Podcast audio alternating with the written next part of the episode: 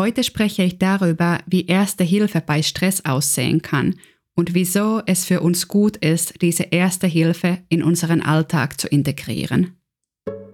Hey und willkommen beim Podcast Stressbefreiung. Ich bin Silja Tüllile, Coach und Trainerin mit finnischen Wurzeln. In jeder Folge begleite ich dich auf deinem Weg zu mehr kraftvoller Gelassenheit, damit du dich Schritt für Schritt stressfreier fühlst. Wenn wir Stress haben, ist unser Körper immer involviert. Wir haben eine Stressreaktion des Nervensystems auf eine angenommene Gefahr. Diese Stressreaktion versetzt uns in einen Zustand der Mobilisierung. Wir sind dann bereit für eine Aktion, entweder für den Kampf oder für die Flucht.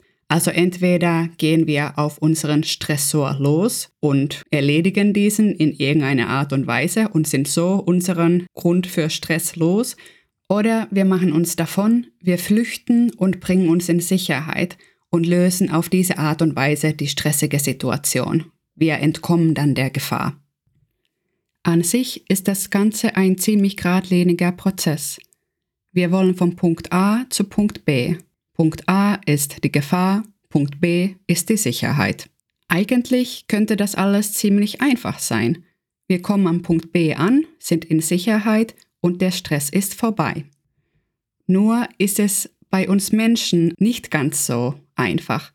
Auch wenn wir am Punkt B ankommen in Sicherheit, passiert häufig, dass wir nicht ganz mit allem, was uns ausmacht, dort ankommen. Etwas bleibt auf der Strecke. Was auf der Strecke bleiben kann, ist unter anderem unser Nervensystem. Dabei ist die Unterscheidung von Stress und Stressoren ganz wichtig. Auch wenn wir Stress häufig in einem weiteren Sinne verwenden, als Begriff für all das, was uns stresst und wie wir uns fühlen, ist Stress an sich eigentlich die Reaktion, die wir auf ein Stressor haben. Ein wichtiger Aspekt ist, dass wir immer auch physisch auf Stressoren reagieren.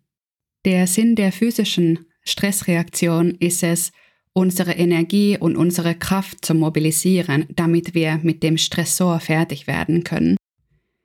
Diese Stressreaktion in uns ist evolutionär bedingt.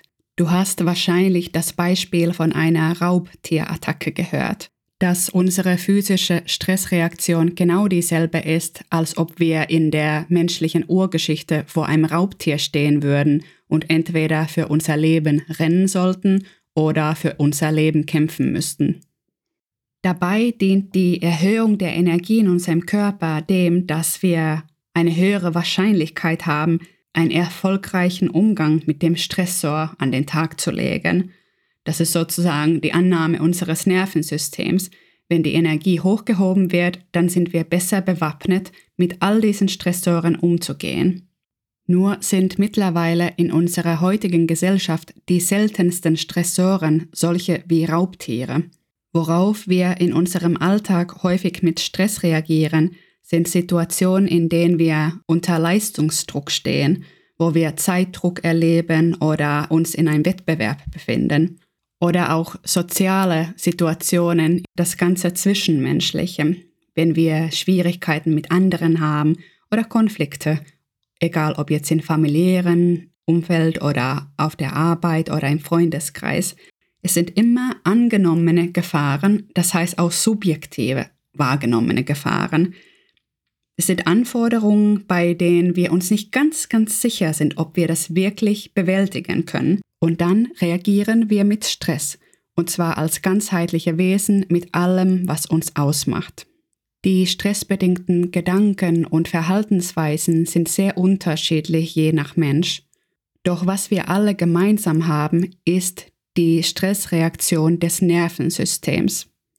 Und das Tückische bei dieser physischen Stressreaktion ist, dass wenn wir einmal in diesen Mobilisierungszustand gekommen sind, wenn wir diese Energie hochgefahren haben, muss sie auch verwendet werden.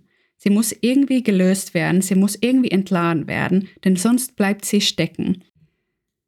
Stell dir vor, du wärest ein Haus. Und jedes Mal, wenn du eine stressige Situation erlebst, fliegt ein Vogel durch ein offenes Fenster in das Haus rein. Dieser Vogel ist deine physische Stressreaktion. Wenn dieser Vogel erstmal im Haus ist, wird der rumfliegen, der wird ganz viel mit den Flügeln flattern, der wird Sachen umschmeißen. Es ist absolute Aufregung und Panik, was da im Haus los ist.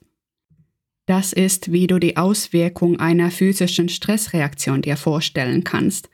Solange es in deinem Haus, in deinem Körper stecken bleibt, ist da eine enorme Unruhe, damit dein Nervensystem sich beruhigen kann, damit diese Energie entladen werden kann, muss dieser Vogel raus. Ich hatte ja am Anfang gesagt, dass wir im Prinzip auf dieser Strecke von A, Gefahr, zum Punkt B, Sicherheit gehen und dass ein Teil von uns auf der Strecke bleiben kann. Und das ist genau das, was passiert, wenn wir eine physische Stressreaktion nicht entladen können. Unser Nervensystem bleibt im Prinzip auf der Strecke. Auch wenn unser Körper an einem Ort ist, wo es sicher ist, heißt es nicht, dass unser Nervensystem das auch glaubt. Also auch wenn wir uns um den tatsächlichen Stressor kümmern, wenn wir uns nicht um diese Entladung der Energie kümmern, dann bleiben wir in dem Stresszustand stecken. Wir sollten diesen Vogel, der in unser Haus reingeflogen ist, wieder rausbekommen. Es könnte zum Beispiel sein, dass wir Auto fahren und jemand springt plötzlich auf die Fahrbahn. Wir schaffen es zeitig genug auf die Bremsen zu treten, es passiert nichts, die Situation ist vorbei und wir fahren weiter. Allerdings hat unser Nervensystem eine Stressreaktion gehabt. Das bedeutet jetzt, dass wir unsere Energie hochgefahren haben. Wir sind in einem mobilisierten Zustand wir haben eine physische Stressreaktion. Doch das Autofahren und auf die Bremsen zu treten ist nicht genug, um die Energie zu entladen. Sie ist weiterhin in unserem Körper. Und das ist etwas, was häufig auf die Stresssituation in unserem Leben zutrifft.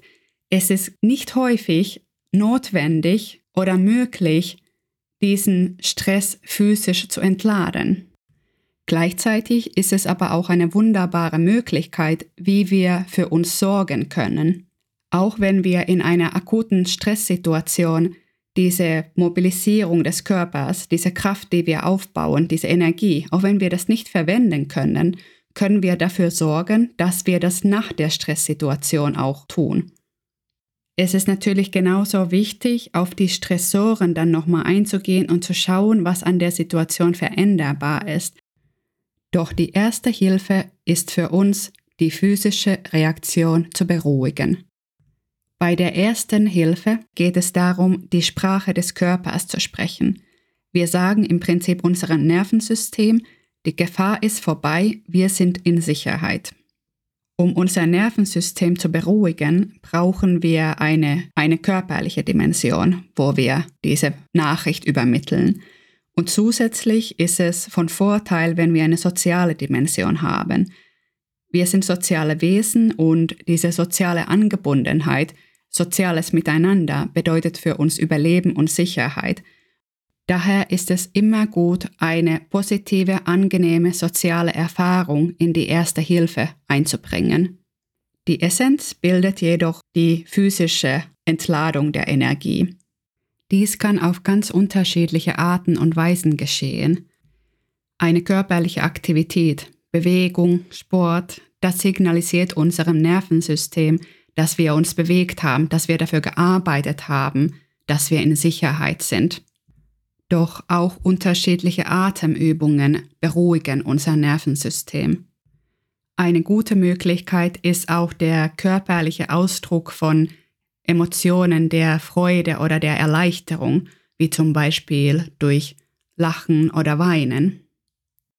Diese soziale Dimension, die wir gerne zu der Nothilfe ergänzen können, ist immer etwas, was uns das Gefühl gibt, dass wir dazugehören, dass wir unter Menschen in Sicherheit sind. Besonders hilfreich ist es also, Zeit mit jemandem zu verbringen, der uns nahe ist. Doch auch ein positiver Kontakt mit jemand Fremden kann uns das Gefühl geben, dass wir in Sicherheit sind. Also es könnte tatsächlich irgendwie ein kurzer, netter Plauder irgendwie in der Kassenschlange sein oder wo auch immer wir gerade sind nach unserer stressigen Situation. Allein mit jemandem, den wir gar nicht kennen, ein paar freundliche Worte auszutauschen, gibt unserem Nervensystem das Gefühl der Sicherheit. Wir sind unter Menschen, die uns was Gutes wollen, die uns gut gestimmt sind. Besonders förderlich ist es dann noch, wenn bei dem Gespräch, ob jetzt mit dem nahen Freund oder, oder mit jemand Fremden, einfach ein bisschen gelacht wird. Ein herzhaftes, freundliches, zufriedenes Lachen signalisiert unseren Körper, dass wir in Sicherheit sind. So, das wäre jetzt erstmal ein grober Überblick auf die erste Hilfe bei Stress wie diese Erste Hilfe ganz konkret aussehen kann und was für Möglichkeiten du da hast. Dafür nehme ich nochmal extra Podcast-Folgen auf. Ich hoffe, dass da paar Sachen für dich dabei sind, die für dich passen und die du gut in deinen Alltag integrieren kannst. Zum Schluss möchte ich dir gern noch eine Frage stellen. Wenn du jetzt an eine spezifische Stresssituation aus deinem Leben denkst, und du stellst dir vor, du würdest dir diese erste Hilfe geben. Wie viel Prozent niedriger wäre dein Stresserleben nach dieser ersten Hilfe? In der nächsten Folge schauen wir uns dann an, wie so eine erste Hilfe ganz konkret in einer spezifischen Situation aussehen kann. Vielleicht ist dann auch etwas dabei, was du ganz gerne in deinen Stress-Erste-Hilfe-Koffer einpacken möchtest. Danke dir sehr, dass du heute dabei warst und bis zum nächsten Mal.